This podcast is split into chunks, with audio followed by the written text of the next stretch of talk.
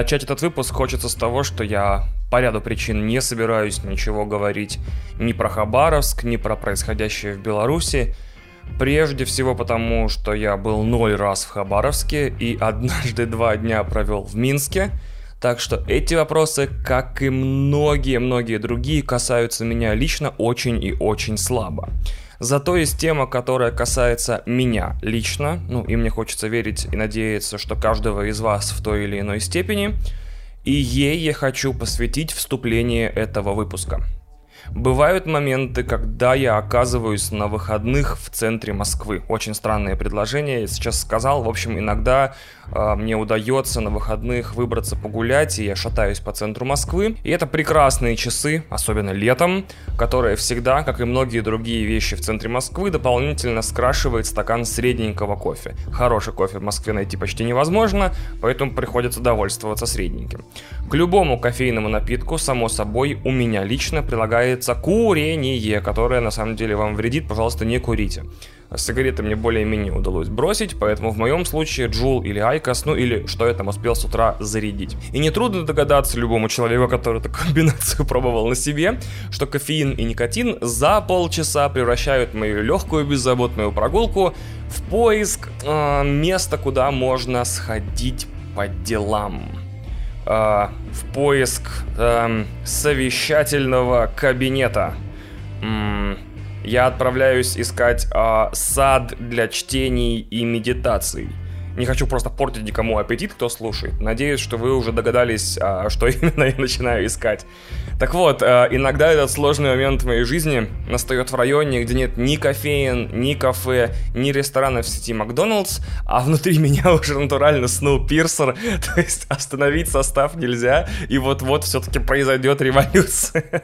И уже несколько лет я вместо того, чтобы делать из этих ситуаций важные выводы и избегать всяческих повторения, коллекционирую отмазки, под которыми меня не пускали в туалеты тех или иных организаций. Безусловный лидер по безумности и чистоте у нас нет туалета последний раз я такое услышал в магазине боксерской снаряги. То есть вот эти шестеро крепких мужчин, которые нарезали круги по залу, очевидно, с утра до вечера держат все в себе. Там эмоции, переживания, ну и, соответственно, многое другое. Есть еще совершенно шикарный вариант. У нас, знаете ли, уборщица, и мы и скидываемся всем коллективом, и платим. Поэтому вас, мы конкретно вот вас, противный вы человек, с улицы не пустим. И я начинаю рисовать себе в голове вариант, где человек заходит из улицы в туалет, и у него сначала взрывается голова, потом он начинает, чем вот под руку попадется, писать на стенах сатанинские воззвания к демонам. Одной ногой он еще в унитазе, чтобы поскорее туалет затопить. И когда он выходит, уборщица, как в кино, в том же кадре, приходит, открывает дверь и такая «Фак, что это? Мне за это не платят!» Кстати, именно в боксерском магазине мне не удалось ответно спросить, типа, если у вас нет туалета, то куда вы ходите? Потому что все-таки это были действительно шесть очень крепких мужчин, но обычно, когда речь идет о каких-то других заведениях, я такой, а куда вы ходите? И очень тщательно наблюдаю за реакцией, потому что такого количества пожатых плечей и удивленно разведенных рук и беспомощности на лице я не, не, не видел почти в жизни никогда. И, э, блядь, только сейчас понял, что это второй опенинг подкаста подряд про туалеты. Зачем? Что за туалетный юмор? Извините, я сейчас все поправлю, и вступление будет не то, что про туалеты, сколько про будущее и доброту, про что теперь подкаст «Один дома» всегда, наверное, будет. Короче, я решил, что мир который нас окружает, нужно менять в лучшую сторону. Поэтому каждому заведению, которое я посещаю под этим естественным, но все-таки дискомфортным предлогом, я так или иначе помогаю. С кофейнями и ресторанами понятно, некий этикет обязывает меня взять стакан кофе, или чтобы ситуация через полчаса не повторилась, бутылку воды. А если это салон бровей, например, как я однажды загулял, или косметический кабинет, а, я оставляю отзыв на Яндексе, что это лучший салон, в котором я был. И если конкретно ты, читатель отзывов на Яндексе, искал, где лично тебе сделают самые роскошные брови во вселенной, то вот он, немедли. И однажды в одном бизнес-центре даже заказал пиццу на ресепшн, потому что... Не, не просто потому, что я такой добрый, а потому что, в принципе, э, посчитав в голове расходы на нейтрализацию вот такой вот сложной ситуации в центре города, 300 с чем-то рублей меркли по сравнению с тем, что пришлось пережить. И рано или поздно, как цивилизация, мы точно придем к тому, что людей, которые очень хотят в туалет, мы будем пускать везде, без вопросов. Офис, правительственное здание, режимный объект, да хоть военная база. Даже в Кремле, мне кажется, должны пускать. Можете не менять президента еще 38 тысяч лет, раздолбать все дороги, пустить под откос образование, медицину и науку. Но хоть что-то, хоть какие-то привилегии и права мне должны давать налоги, которые я оплачиваю или нет?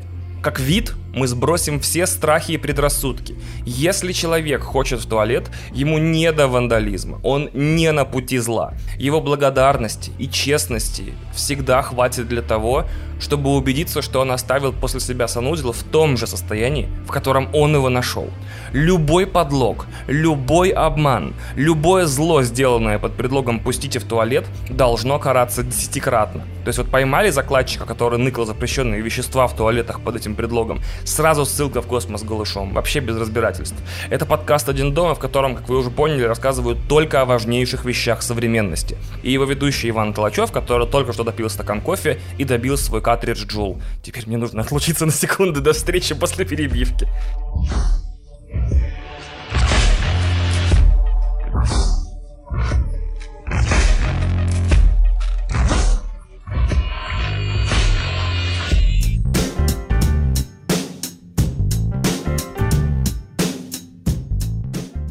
Недавно исполнилось 32, и я об этом уже рассказывал, кажется, в секции для патреонов прошлого выпуска. И я решил в связи с этим заняться своим здоровьем, потому что, ну, во-первых, с 32 годами приходит ощущение, что избежать смерти уже точно не получится. Но можно, во-первых, ее чуть-чуть отложить, а во-вторых, умереть супер супер-пупер секси стариком, чтобы на похоронах женщины испытывали сложную гамму эмоций между горестью и возбуждением. Мне кажется, что каждый мужчина в свой 30-й день рождения слышит такой далекий звон колокола. Который раздается из его похорон в будущем и такой, а, нет, я, пожалуй, пива не буду. Да, я знаю, что у меня день рождения, не, не хочу. А есть в этом баре какие-нибудь закуски типа брокколи или цветной капусты? Да, еще пора исключить сахар из диеты и пора вылечить абсолютно, блядь, все. И я решил вылечить страшную болезнь, которую я получил на карантине. Она называется Stone. Это американская мера веса около 16 килограмм.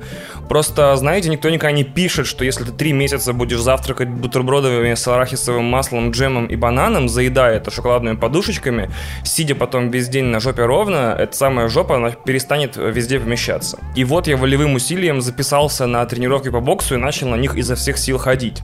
Во-первых, чтобы через год объявить тур по всем комментаторам комментаторам, которые ругали подкаст в отзывах на iTunes, а во-вторых, потому что жизнь вообще долгая, и тот факт, что сложные ситуации с неожиданными и неприятными встречами в темное время суток еще ни разу у меня в Москве не происходили, означает только то, что их вероятность постепенно растет. И лучше, когда они все-таки настанут, отвечать на вопрос, кто я по жизни и есть ли у меня телефон, позвонить готовым к эскалации конфликта, нежели э, стараясь ее изо всех сил избегать, потому что, мне кажется, люди, задающие эти вопросы, как раз-таки на это и рассчитывают. И первый месяц тренировок меня не подпускали к грушам вообще, потому что, как мне объяснили, я больше вреда себе нанесу, чем получу от этого какой-то пользы. А когда пустили, я очень удивился, потому что оказалось, что бокс это совсем-совсем радикально не то, что я ожидал. То есть я, конечно, ожидал что-то вроде «Вмажь этой груши как следует, погрузи ее в мир боли, съешь ее душу», а по факту оказалось, что вот ноги надо ставить вот так, держать центр тяжести вот так, баланс вот так. Удары вообще, оказалось, наносятся не рукой, а идут от корпуса. Вот это держит так. И в итоге, вместо того, чтобы уничтожить грушу, я за одно занятие уничтожился сам, потому что я в жизни никогда так не уставал. То есть всякие вещи типа час на велотренажере с пульсом около 160 меня так не выматывали, как просто обстоятельная беседа с грушей. Я лежал просто на полу минут 10, я такой, я не хочу никуда вставать, скорее всего, я здесь и останусь останусь. Можно узнать расписание зала, чтобы я хотя бы знал, когда я завтра утром домой попаду. И впервые за долгое время получился такой классный эффект от попадания на поле, где у меня нет никаких навыков вообще. Так или иначе, всю жизнь я занимался вещами, о которых имел какое-то общее представление, что ну, вот это, скорее всего, делается вот так. А вот это вот, ну, я вот знаю кусочек вот этого, скорее всего, мне поможет в том, чтобы я буду заниматься вот этим. И тут вообще абсолютно новая стезя, абсолютно новый район, и я час мурыжусь, мокрый от макушки до пяток, но все равно абсолютно все не так. Ноги стоят не так, руки не так, корпус не так, как будто, например, э, ты лишаешься гравитации, и тебе нужно учиться передвигаться и делать все базовые вещи заново и вообще по-новому. И я поэтому понимаю, почему на самом деле боксеры, они как трансформеры, то что вот ты обычный человек, ходишь как обычный человек, стоишь как обычный человек, э, двигаешься как обычный человек, а как только ты в режиме бокса, то ты уже все, ноги, корпус, руки начинают работать абсолютно иначе, ты как будто переключаешься внутри. Хотя, наверное, эти вещи взаимопроникающие, и как раз таки боксеры начинают двигаться как боксер. Черт знает. А может, через полгода я смогу на этот вопрос ответить более... М- э, четко. Вообще ничего не работает. То есть я говорю тренеру, чувак, из этой позиции не то что ударить, в ней даже пернуть нельзя. Бокс это ложь, жизнь это обман и лохотрон. А он такой становится в ту же стойку, про которую мне говорит, и такой еблысь! Хоть прямо такой кья! Груша так бьет, что она под потолок подкидывается.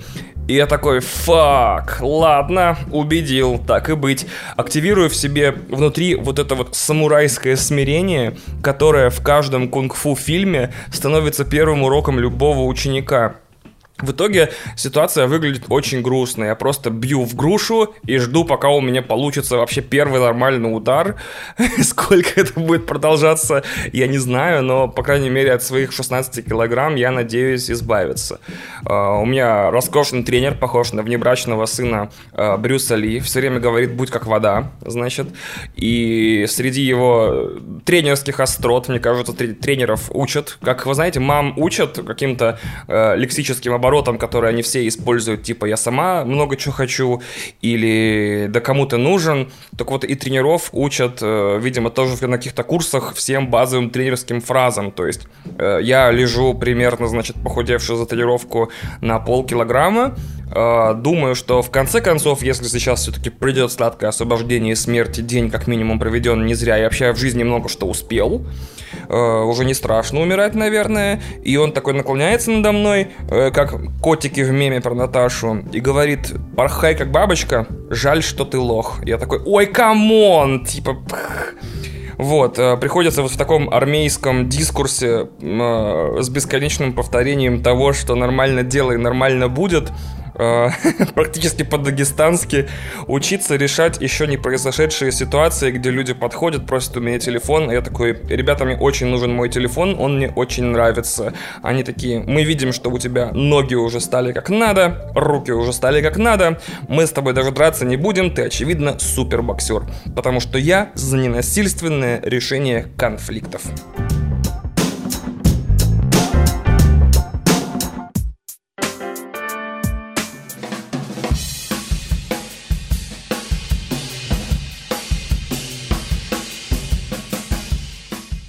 А это служебная пауза подкаста «Один дома». Под расслабляющую, человую музыку не забудьте сейчас – поставить оценку подкасту в том приложении, в котором вы его слушаете. Оставьте отзыв, комментарий, в общем, как-то дайте мне понять, что вы это слушаете, и вам по каким-то э, объективным или субъективным причинам то, что вы слушаете, нравится. Рекомендуйте подкаст любыми способами своим родным, друзьям, врагам, домашним животным и комнатным растениям. Присоединяйтесь к Patreon, э, если хотите, если не хотите, не присоединяйтесь. И спасибо за то, что вы слушаете. Продолжаем вещание дальше.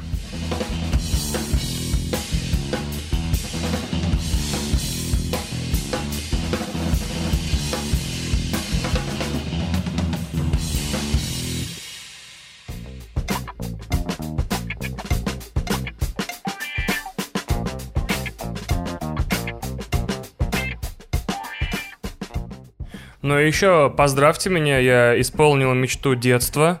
Благодаря моей прекрасной подруге и, как это не удивительно, патрону этого подкаста Ангелине, теперь у меня дома лежит Limited Edition хранителей Алана Мура в оригинале, который я в прошлом году, правда, перечитывал на iPad после просмотра сериала на HBO. И я, само собой, повторно прочитаю его еще раз, и, скорее всего, даже не один, но хотел поговорить немного о другом. Вот какая история. Я неоднократно видел хранителей в разного рода списках 10 э, лучших комиксов в истории комиксов или 100 комиксов, которые надо прочитать, пока тебе не исполнилось 30 и у тебя не отбило желание читать комиксы и всяких таких. Но я, к сожалению, вот с этими списками и их составителями согласиться на 100% не могу. Не потому, что комикс плохой, ну, нет, ни в коем случае, это, ну, давайте не будем недооценивать, реально вершина комиксового искусства. Даже удивительно, что мы достигли ее там сколько, 30 с лишним лет назад. Это действительно комикс, у которого все классические понятия о пространстве и времени абсолютно полностью нарушены, разрушены и пересобраны заново. Это комикс, у которого последние страницы э, выпусков отданы под дидактические материалы, фрагменты из несуществующих книг, точнее, существующих в мире комикса, журналов и тому подобное. И иногда мне казалось, что эти вот дополнения даже интереснее, собственно, выпусков. И это комикс, у которого еще есть, естественно, второстепенный комикс внутри комикса, чтобы вы могли читать комикс, когда читаете комикс. И чтобы всю эту херобору написать, нужно быть не то, что там супер талантливым или там сумасшедшим, нужно, давайте признаем, быть одновременно талантливым и сумасшедшим. То есть, да, я бы поместил хранителей в один единственный список. Один комикс, который надо прочитать э, сразу после того, как вы устанете от комиксов. Потому что у меня есть такое жизненное правило, но я даже правилом бы его не назвал, это такая житейская мудрость, что плохо живется тем, у кого первая машина Феррари, и тем, кто познакомился с электронной музыкой через Джона Хопкинса. Это же все, приговор. Дальше в жизни будут только машины, которые как бы на десятую часть Феррари, и музыка, которая как бы половина Джона Хопкинса, а то и меньше. То есть нельзя знакомиться с какими-то вещами через э, самые-самые-самые крутые и в то же время в некотором смысле определяющие вещи. И начинать знакомство с комиксами с хранителей, это как начать путешествовать с Исландии. Сам я там не был, но лучший отзыв, который я слышал, звучал так. Типа, поездкой в эту страну надо заканчивать свою карьеру путешественника. Типа, настолько там одновременно и красиво, и странно, что кажется, что ты на другой планете. Мне вот так вот описывали, я действительно не собираюсь в ближайшее время ехать в Исландию, не потому что у меня в том числе, и поэтому, потому что у меня денег нет, и потому что у меня столько денег нет, сколько стоит в Исландию ехать и сколько стоит там жить, и потому что это, видимо, действительно самое крутое фаталити для твоего списка путешествий. Поэтому заклинаю всех, кому еще эта информация может понадобиться и для кого еще не поздно. Не читайте Хранителей. Есть столько классных комиксов, с которых можно начать. Я когда-то записывал спешл для патреонов, он называется «Главный», выходил, кажется, в феврале этого года, и там есть целый раздел про комиксы, которые очень, очень крутые и которые имеют право стать чьими-то первыми, с которых, правда, имеет смысл начать читать комиксы. Сага, Бэтмен Скотта Снайдера, Ultimates и там полным-полно. А этот гигантский том грусти, печали и необратимости оставьте на пенсию, когда все надоест. И, кстати, раз уж мы коснулись темы комиксов, давайте я ее немного углублю и заострю, как говорится. На Netflix вышел сериал «Сквозь снег», который тут же все люди, которых я читаю или вкус которых так или иначе уважаю, записали в сериалы по фильмам, которые мы не заказывали, и тут же, короче, сдали в утиль. Я тоже, если честно, приблизился к нему с некой такой брезгливостью и осторожностью, типа, э, ну ладно, типа, придется смотреть. Но после пилота меня было просто не остановить, какая ирония. И я прям за два дня добил сезон, э, пока только один, ну и вышел всего один, очень жду второй. Очень советую всем и каждому, кому понравился фильм, пожалуйста, не думайте, что вот, там кто-то паразитирует на бренде. Нет, там правда очень круто все сделано. И пилот просто очень классно начинается, очень здорово заканчивается после финальных титров пилота я такой, хм, ладно, я принимаю эти правила игры, типа, сукин сын, я в деле. Но на всякий случай перескажу сюжет для тех, кто не в курсе.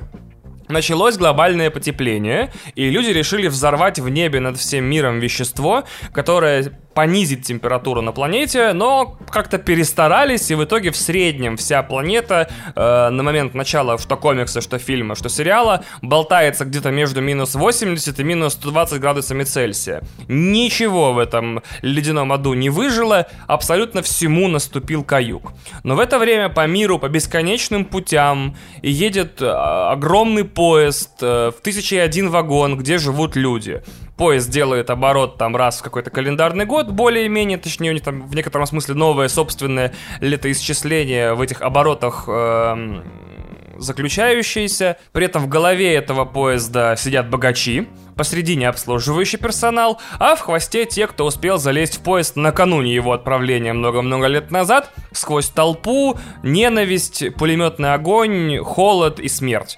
Э, приводится поезд в движение неким вечным двигателем, который вроде как, насколько это заостряется тема, энергию несущегося вперед состава почти без потерь превращает в топливо, поэтому чем быстрее состав едет, тем дольше он будет ехать. Если задуматься, это, конечно, полная ахинея, но практически вся фантастика в мире полная ахинея, тут уж ничего не поделаешь. И вообще тут главное не двигатель не его вечная работа, а прямая метафора классового неравенства и вытекающие из нее проблемы распределения богатств и неминуемости революции и смены власти в любом коллективе, где есть одновременно супер богатые и супер бедные. Россия. Но разговор не об этом. Значит, после фильма, когда я его в 2013 году посмотрел, у меня остался голод по историям. Типа, вот, ну смотрите, типа, едет поезд, почти два десятка лет он ползет по земле, и в нем же явно, ну прям явно произошло 100 тысяч офигительных историй. Более того, скорее всего, до его отправления наверняка прошло 100 тысяч других офигительных историй. И где они? Я хочу их увидеть. И вот через 7 лет вышел сериал и дал мне немного вот этой вот классовой массовой ненависти бедных к богатым через самую очевидную метафору неравенства в истории метафор неравенства. Так что вот я получил еще 10 часов Snowpiercer'а, и что, блядь, тебе еще надо, сукин сын, спрашивает меня сериал. Так вот этот э, сукин сын, точнее вот ведущий подкаста, то есть я, э, мало того, что сел и пересмотрел фильм еще раз и понял, что он still fresh, все еще супер кайф, 7 лет спустя, holds it, прям, motherfucker, супер круто. И вдруг вспомнил историю, которую Бон Джун Хо рассказывал э, после победы на Оскаре, что Харви Вайнштейн с ним срался по поводу монтажа Snowpiercer'а. И Харви настаивал на том, чтобы в фильме было больше экшена и меньше диалогов, удивительно. А Бон Джун Хо просто вот просто собрал тот фильм, который хотел, потому что вообще всегда до этого у себя дома в Корее выпускал именно те фильмы, которые хотел, и именно в том виде, в котором собирался. И вообще он не очень понимал, что и какого хрена вообще от него хотят, потому что вот фильм готов, пожалуйста, можно его выпускать уже. И там началась у них, значит, в монтажной, э, и в студии, и в прокатной компании битва монтажей э, монтаж Бон Джун Хо слегка сокращенный все-таки в пользу того ритма фильма, собрал довольно высокие оценки у тестовых аудиторий, а монтаж по тем заметкам, которые и по тем правкам, которые предлагал Вайнштейн, собрал низкие тестовые баллы. В итоге Бон Джун Хо так понял, что Вайнштейн обиделся и решил прокатывать версию корейца, которая набрала большие баллы, но через малое подразделение Вайнштейн Компани, и в итоге прямом смысле закопал фильм в прокате. То есть вот он такой, ах, не мой фильм будет, значит вот мы в маленькое подразделение на два кинотеатра вместо двух тысяч, fuck you, Бон Джун Хо. Но, как мы с вами знаем, весна показала, кто где срал. Семь лет спустя у Вайнштейна есть тюремный срок, а у корейца главный Оскар. Вот такая невероятная ирония. Типа, иногда нужно потерпеть, потом все будет. Так вот, мне даже фильма показалось мало после перепросмотра, и я загуглил комикс, по которому он был снят. Это французский, черно-белый, графический роман под названием «La Transpersonnage», 82 -го года, который вот так совпадение. К премьере сериала на Netflix издали на русском, правда, не в самом полном, но довольно, ладно, полном издании. Там всего написано 7 историй во вселенной Сноупирсера, а на русском издано 3, из четырех классических, а еще три приквельные истории, рассказывающие о том, как группа людей добирается до поезда э, сквозь холод. Э, вообще нигде, кроме Amazon, не найти. Я такой, пф, печалька.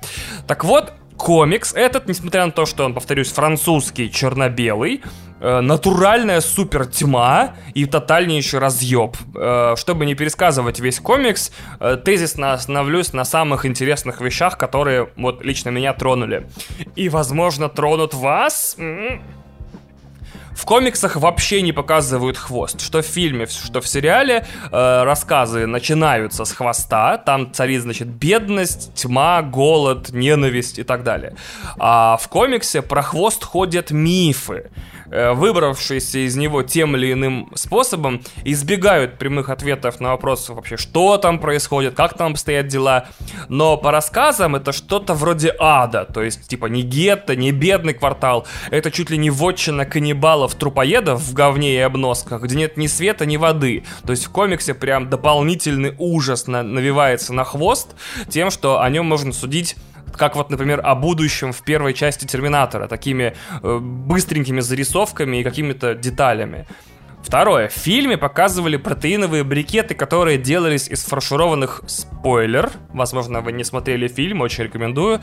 А в комиксе источником еды для, значит, средних классов поезда служит гигантская неразумная масса из тухлого мяса, которую, значит, по специальным шлангам питают вроде как протеином, который, правда, непонятно откуда берут. И вот как только она подрастает, отрезают бензопилами от нее куски и выдают это пассажирам третьего класса за мясо. И там есть коротенький диалог, где персонажи задумываются вслух, типа, насколько все-таки эта масса неразумная, если мозга у нее, конечно же, нет, но места надреза она все равно поджимает, как будто она живая и чувствует боль. Я такой, вау, вот это хардкорище, потому что фаршированные спойлеры это одно, а вот как бы такая квадратная, э, прямоугольная масса, которую постоянно кормят и режут, я такой, вот это, это жесть, это круто. И концовка в комиксе, э, по крайней мере, в первой и второй истории, тоже потрясная. Не буду их пересказывать, вдруг вы соберетесь почитать, но она очень-очень похожа на концовку фильма, но к моей радости не такая оптимистичная. А как известно любому умному человеку, а особенно слушателям этого подкаста, плохие концовки запоминаются лучше. Поэтому присоединяйтесь к моему маленькому фан-клубу Snowpiercer. У нас, смотрите, что есть. А как в том меме, присоединяйтесь к этому фан-клубу. У нас есть корейский фильм с Капитаном Америкой в главной роли, сериал на Netflix и французский комикс 38-летней давности. Назовите мне хоть один более странный фандом, и я подожду.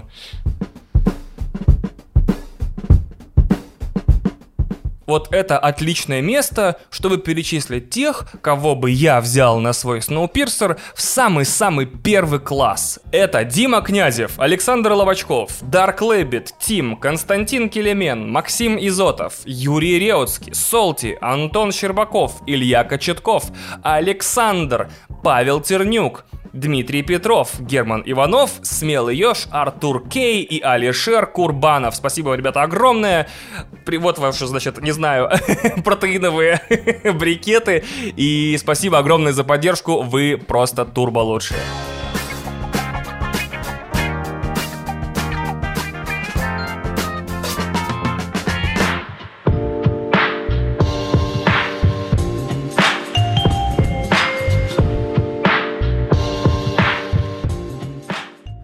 Началось мое знакомство с сериалом Чики с того, что весь твиттер, который я читаю, зашелся в воплях, что вот он, сериал, за который нам не стыдно. Ура! Наконец-то получай HBO. Ну, я так ленивенько с Кристиной по вечерам этих чик посмотрел уже 5 серий из 8 и остался... ну, тут придется, да, глубоко объяснять. Смотрите, вот есть сериал, который рассказывает о том, как три проститутки из неназванного южного российского городка встречают свою подругу, которая когда-то сорвалась в Москву, а потом вернулась обратно, и вот они все вместе, вчетвером, решают открыть фитнес-клуб. Это сделать, естественно, оказывается не очень просто, потому что все их ненавидят или хотят кинуть. А еще есть определенная социальная прослойка, которая одновременно их ненавидит и хочет кинуть. И вот для сериала, у которого завязка по всем канонам завязок умещается в твит, он сделан практически безупречно. Я, то есть, терпеть, конечно же, не могу вот такие инженерные обзоры, вы прекрасно знаете, но он действительно классно снят, в нем технически абсолютно все замечательно, и вообще вот есть ощущение, что он сделан людьми, которые явно делали сериал не в первый раз в жизни, и в этот раз, не знаю как в предыдущий, у них все получилось хорошо. Но мне вот очень не нравятся эти постоянные прыжки от атмосферы Жора Крыжовникова в атмосферу Андрея Звягинцева по 4 раза за 3 минуты.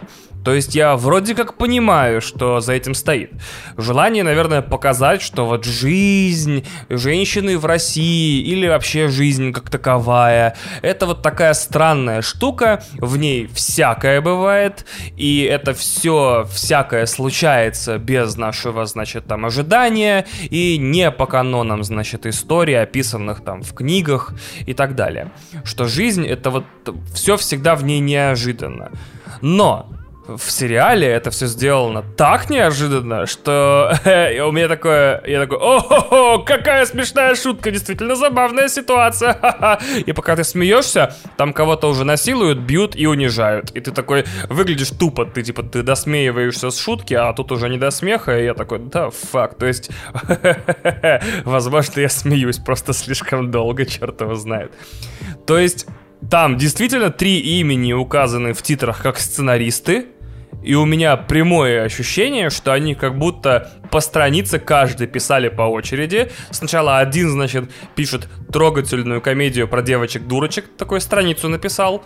Они, значит, у него мутят там бизнес. Потом сценарий берет второй, такой, а-ха-ха, сразу на, чечены там злые. Хромой уебок дрочит на женщину, схватив ее за горло. И отдает, значит, сценарий первому. И он такой, блядь, типа, условно, Коля, как после такой херни мне шутки писать? И сидит, шутит через силу. То есть, ну, разумеется, скорее всего, было не так. Скорее всего, сначала был, значит, написан сериал про жесть и хардкор, а потом туда какими-то, значит, силами человеческими навписывали легкомысленных шутеек. Или наоборот. Надо, кстати, спросить в Инстаграме у сценаристов и сценаристок. Интересно, как все на самом деле было. Еще раз заострю, вряд ли вот это все это проблема сериала. Просто мне очень сложно перестраиваться так быстро из режима хихоник-хахоник в режим канала НТВ. И мне хотелось бы видеть перед собой более однородный сериал, причем очень желательно добрый и смешной, чем вот это все, что там регулярно случается, неприятное. Так что не могу вам посоветовать его от всего сердца, но это ни в коем случае не должно вам помешать его посмотреть. Ответом HBO на все их сериалы за последние 20 лет это вряд ли можно назвать.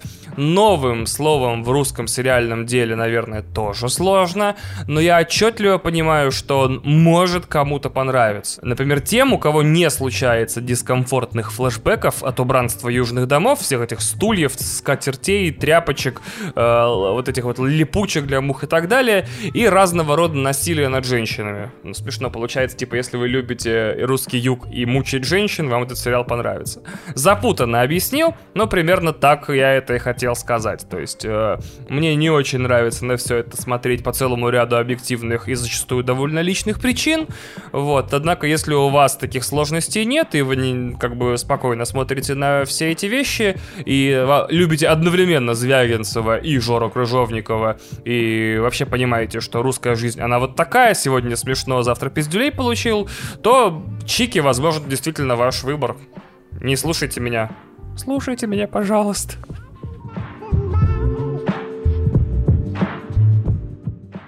Мне тут подогнали ключ к бета-версии игры про Мстителей для того, чтобы я написал превью на ленту, и прошло уже 10 дней после истечения эмбарго. А, возможно, именно сейчас уже можно говорить все, что угодно, поэтому у меня для вас не очень хорошие новости. Начать тут, как всегда, придется немного издалека. Как вы знаете, наверняка ситуация с играми где-то примерно 20-25 лет до 2005-2010 года выглядела так. Ты покупаешь игру, играешь в нее, доходишь до финала, убиваешь, например, финального босса, смотришь титры, ставишь ее на полку и начинаешь искать новую. Этот сценарий подходил далеко не к каждой игре, но был справедлив в подавляющем большинстве. Потом пришло время коммерческих замуток. То есть ты покупаешь игру, но в ней по большому счету может оказаться все что угодно. Только вот за это все что угодно иногда, в некоторых случаях, нужно доплатить. Хочешь дополнительный кусочек истории? Вот тебе, пожалуйста, 20 долларов и он твой. Хочешь эксклюзивный костюм для персонажа? 5 баксов, пожалуйста, или предзакажи игру у вот этого э, поставщика. А вот тут у нас вообще есть встроенный в игру магазин иногда, в нем вообще что угодно можно купить. Умножители опыта, удвоение денег, все, что надо. Появились даже ужасные вещи вроде бесплатных игр, которые как бы так плавно подводят тебя к мысли, что игра так-то вообще-то и ничего, только почему бы не продать родных на органы, не заложить квартиру и не начать подрабатывать мелким разбоем по вечерам. Сейчас, к 2020 году, ситуация вообще плачевная. Издатели, меня часто слушают люди далекие от видеоигр, так что объясню, издатели это как лейблы звукозаписи, только для видеоигр. Они берут берут на себя всякий головняк, но при этом деньги они тоже за это охотно берут. Так вот, почти все крупные издатели уже сейчас имеют свои собственные подписочные сервисы, во многих из которых они уже дают доступ к своим играм за фиксированную плату. В этом на самом деле нет ничего плохого, это называется вертикальная интеграция, когда производитель начинает контролировать сбыт собственного товара, а все-таки в игровых компаниях тоже работают люди, и этим людям нужно что-то есть и чем-то платить за квартиры.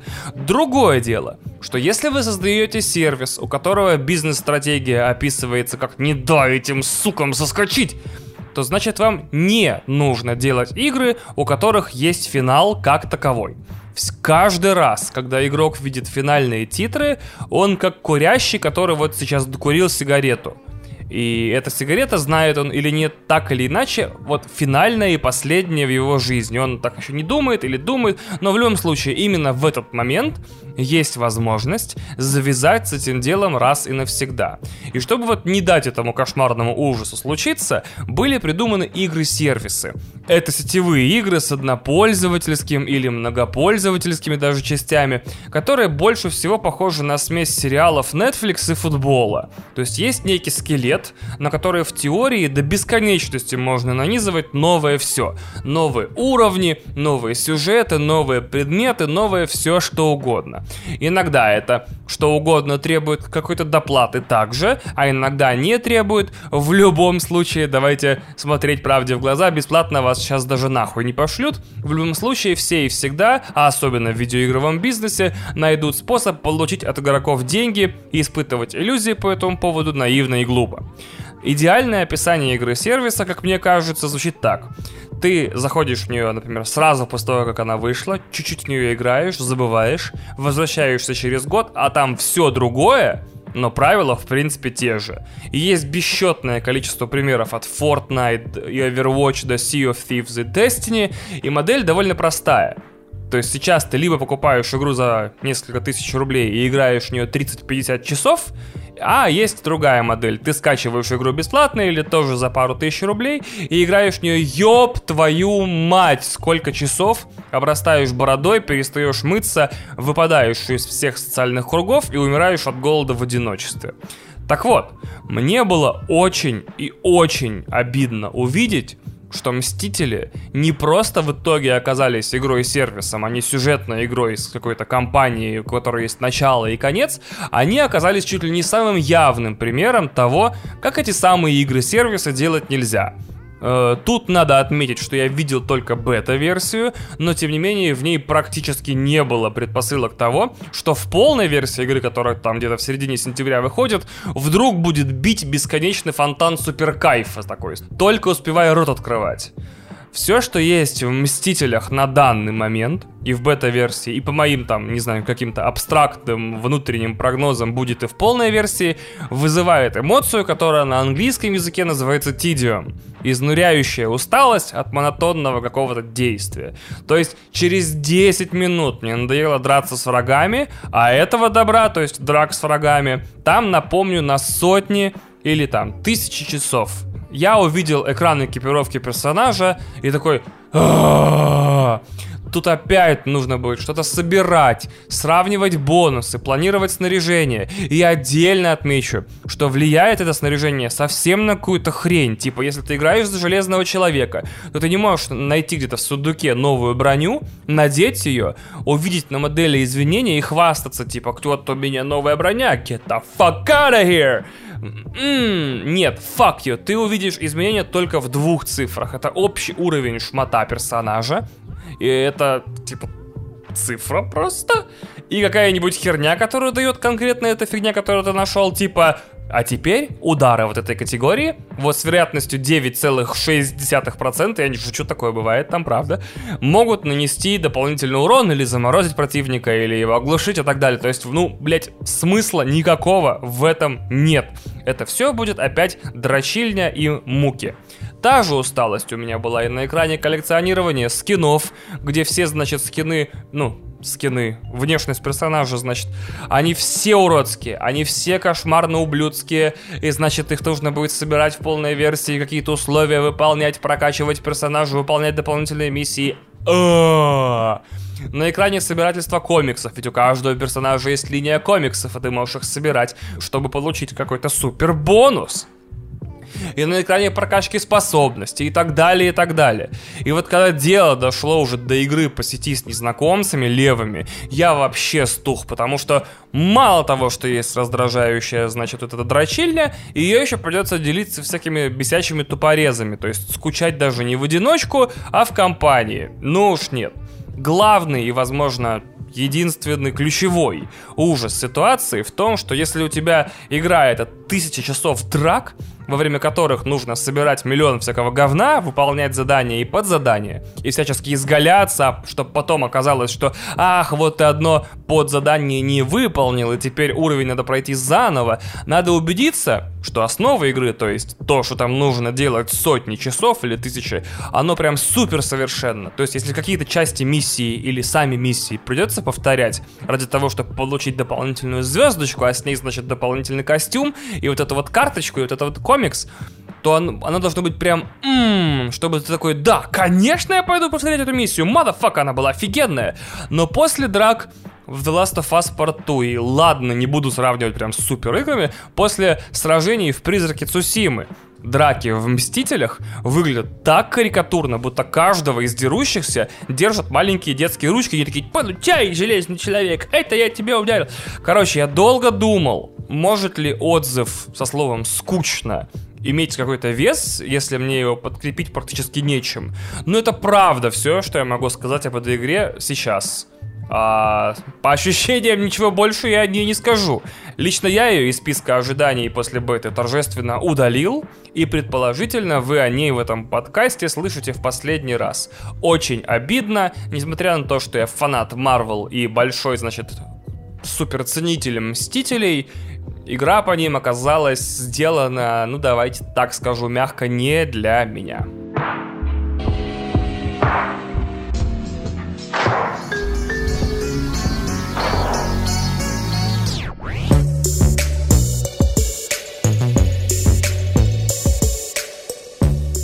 Я еще начну небольшую рубрику шатауты, вот, э, в которой буду, значит, благодарить те или иные Ой, места заведения и людей, и может быть что-то еще. Э, отдельно отмечу, как всегда нужно в подкастах современных, что в рубрику шатауты нельзя попасть за деньги, по бартеру или по совету. Иначе какой смысл в рубрике шатауты и в этом подкасте, если места я в ней начну продавать или как-то еще ими манипулировать.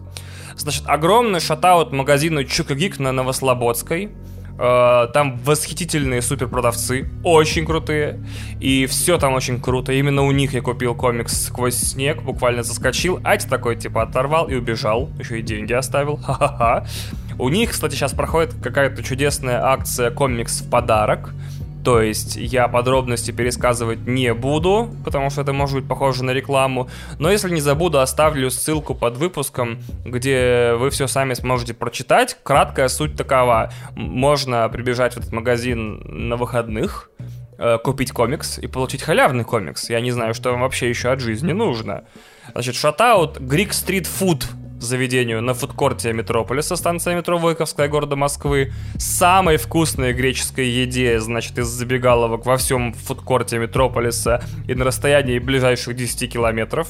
Роскошный обед, 350 рублей, значит. Вы, у вас просто глаза вывалятся от того, что вы получите. А, а, один из самых крутых томатных супов по версии моей жены а, в Москве. А, восхитительный гирос и потрясающий холодный чай с мятом... С мятом с мятой и лаймом. Э, прям роскошно, шатаут большой, пожалуйста, сходите к ним, поддержите, у них всегда нет очереди, и мне кажется, что они, как и все, блядь, хорошие заведения, скоро закроются.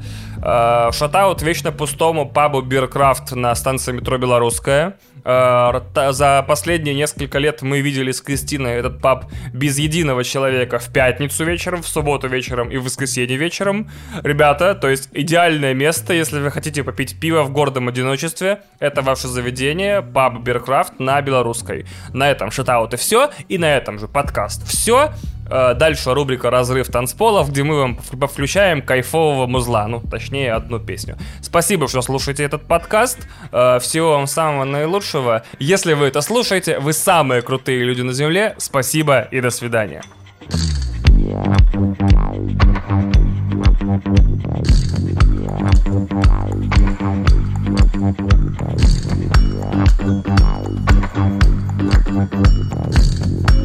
makes my Thank